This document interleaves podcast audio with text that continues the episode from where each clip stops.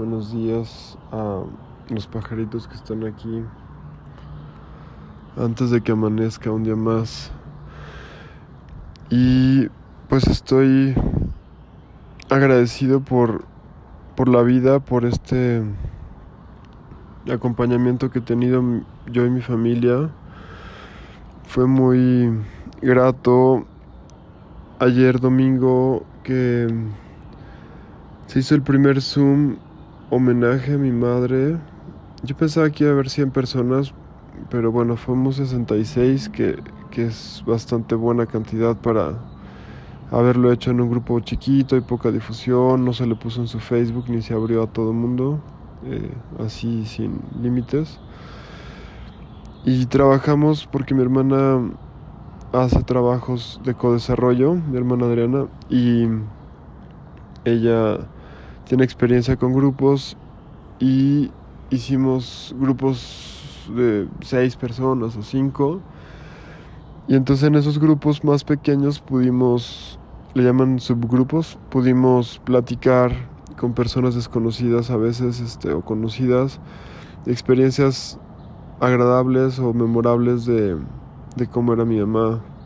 Y fue muy, muy agradable recordar y revivir esos momentos y conocer nuevas experiencias que tuvieron desde mi, mis familiares que la conocieron desde chiquita a la parte profesional de su trabajo psicoterapéutico y de grupos y, y todo lo que hacía mi mamá de, de, en su trabajo profesional como psicóloga y sexóloga, poco de tanatología, no tanta, pero sí como de constelaciones familiares, de abrazo de contención biodecodificación y otras técnicas. Y fue muy grato estar ahí, eh, ver cómo nos ponemos de acuerdo. También había muchos pacientes suyos y de muchos colegas y terapeutas de, de toda la vida.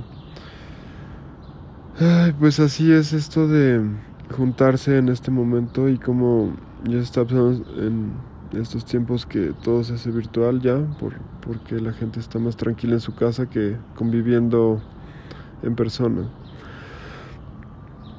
También durante ese momento estaba sucediendo paralelamente la cremación de su cuerpo y pues fue muy interesante como pues se, se organizó un día antes el intento de cremarla, pero pues llegamos, bueno, eh, no sé, dijeron ahí que ya era muy tarde y que la ciudad cerraba los trámites por el día, entonces que no solo porque era primero de mayo, que es festivo y que es día del trabajo, sino por la hora, se tenía que hacer al día siguiente y pues todo fluyó de esa manera, llegó mi hermano, llegó mi tía, mi prima, mi hermana, amigos, colegas, algunos, y pues estuvimos al aire libre conviviendo en el estacionamiento de, del lugar donde se hacen los trámites. Dejamos la urna.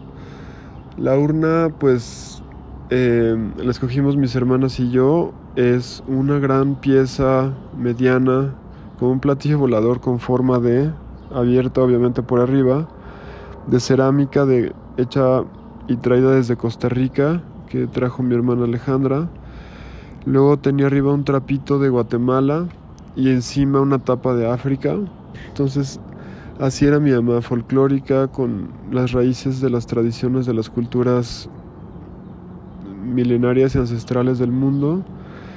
También después que llegó a la casa con su amiga Marcela Gándara que me acompañó a traerla, la, la, urna con las cenizas ya adentro,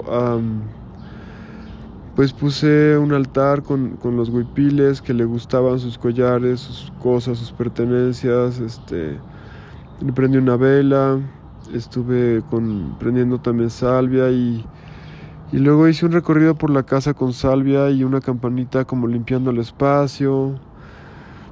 Y, y empecé como a mover la energía, dije tengo que mover las cosas y no me llevó nada, nada más cambié las cosas del lugar, como la decoración de la casa que era inamovible. Y pues a, a ver este los procesos humanos, los procesos energéticos que siguen y me da gusto pues hacer las cosas intuitivamente, con buena intención, de buena fe. Y también sé que, mis hermanas cuando regresen, incluso eh, Jazmín, que, le ha ayudado a mi mamá muchos años en, en, mantener esta casa en orden con los gatos y todo, pues que, que estén más contentos en esta casa y que, la energía se, acomode y se mueva de, de esta manera. Y pues yo emprendo mi nuevo camino a, a Tepoztlán hoy porque pues así es la vida. Allá es mi, mi casa, voy a regresar en unos días para estar aquí. Vamos a hacer una velación de urna con las cenizas el próximo domingo en la mañana en Coyacán, donde ella pues le hubiera gustado, donde estuvo su hermana y donde estuvo familiares de, nosotros. Y pues gracias por escucharme, gracias por estar al pendiente y por tanto amor que le han dado a mi mamá y ahora se traduce para sus hijos porque somos los, los no se dice, los que seguimos aquí presentes en este legado, este, y, y los que vamos a honrarla siempre.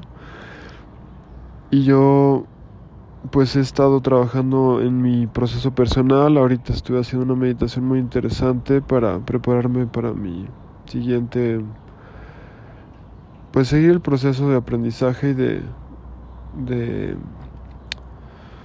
de, crecimiento personal, de purificación del cuerpo y, de ser un canal de luz para, para estar bien yo y después poder estar bien con los demás.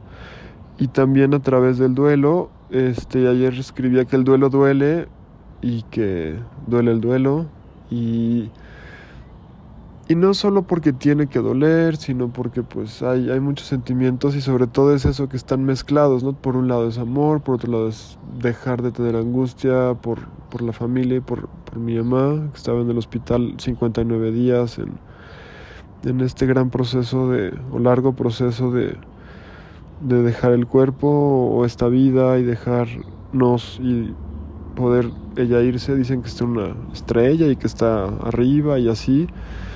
Entonces, sea donde sea que esté, pues la llevamos en el corazón y, pues la honramos y la agradecemos sus, sus este, anécdotas. Me dejó muy este, sorprendido que estaba, decían ayer que estaba en una constelación familiar y de repente pues una señora se desmaya y entonces cuando recupere el conocimiento, mi mamá, pues en vez de decir cómo estás, o vamos a pedir una ambulancia, o te sientes bien, o tómate un poco de agua, o que se te suba la presión, le dice, ¿de qué estabas huyendo? y así era mi mamá, muy confrontativa, muy directa, muy este. Pues no sé, como que quería llevar las cosas de una manera hasta el límite, como esta señora que se desmayó y le dijo eso.